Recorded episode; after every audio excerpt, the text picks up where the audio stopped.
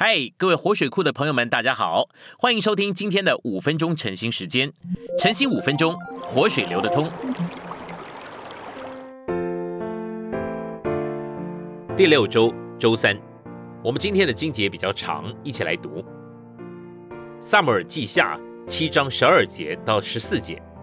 你在世的日子满足，与你列祖同睡的时候，我必兴起你腹中所出的后裔接续你。我也必坚定他的国，他必为我的名建造殿宇，我必坚定他的国位，直到永远。我要做他的父，他要做我的子。我们来到信息选读，神告诉大卫说，他要建造一位成为大卫的后裔，而这个后裔要被称为神的儿子。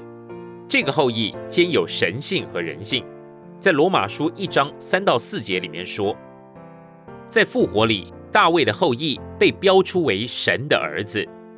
萨姆尔记下七章十二到十四节上半和罗马书一章三到四节这两处经节的内在意义，是向我们启示了一个兼有人性和神性的人位。神在基督里面成为人，并且经过了一些过程，使这个人能够被标出为神圣的。在复活里，他被标出为神的长子。在复活里，并且借着复活。神的长子基督成了赐生命的灵，现今进到我们的里面，将他自己作为生命分赐到我们里面，成为我们内里的构成，使我们成为神人，就像他自己一样。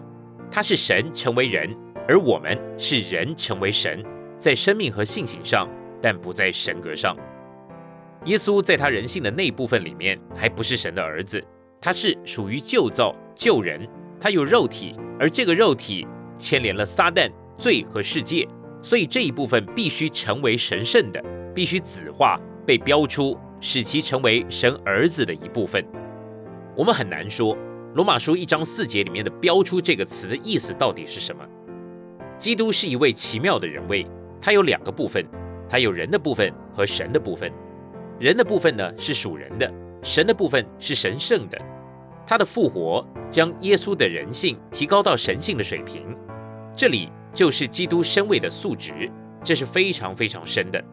耶稣的神性就是圣别的灵，有神圣的能力和神圣的元素，能够变化耶稣的人性，使其成为神圣的。这就是标出的意思，这也就是子化。这是应验撒母耳记下七章十二到十四节预表中的预言。那些负责把基督钉十字架的人，其实并不明白钉十字架乃是基督被标出得荣耀的绝佳之路。一粒康乃馨的种子，如果埋在土里面了结了，至终就会发芽、生长并开花。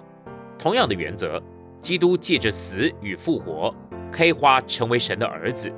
撒旦认为基督被钉死在十字架上了，这就表示他被了结了。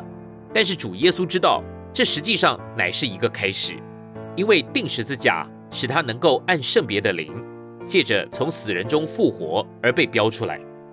哈利路亚！基督是在复活里以大能标出为神的儿子，在基督的复活里，他所有的信徒都与他一同出生、重生，做他成千上万的同胎弟兄，使得所有这些同胎弟兄都与他一样。原型是神的长子，而复制品是神的众子。长子指明了有许多其他的儿子要来。基督是这样的一个原型，为了要产生许许多多的神人。这许许多多的神人乃是大量的复制品，与耶稣基督这个奇妙的一位是完全一样的。这个原型的大量的复制品，成了原型的肢体，作为他的身体，就是基督的身体。而这个基督的身体终极完成于新耶路撒冷，就是在基督里经过过程并终极完成，且成为次生命之灵的三一神的团体彰显。今天的晨兴时间，你有什么摸着或感动吗？欢迎在下方留言处留言给我们。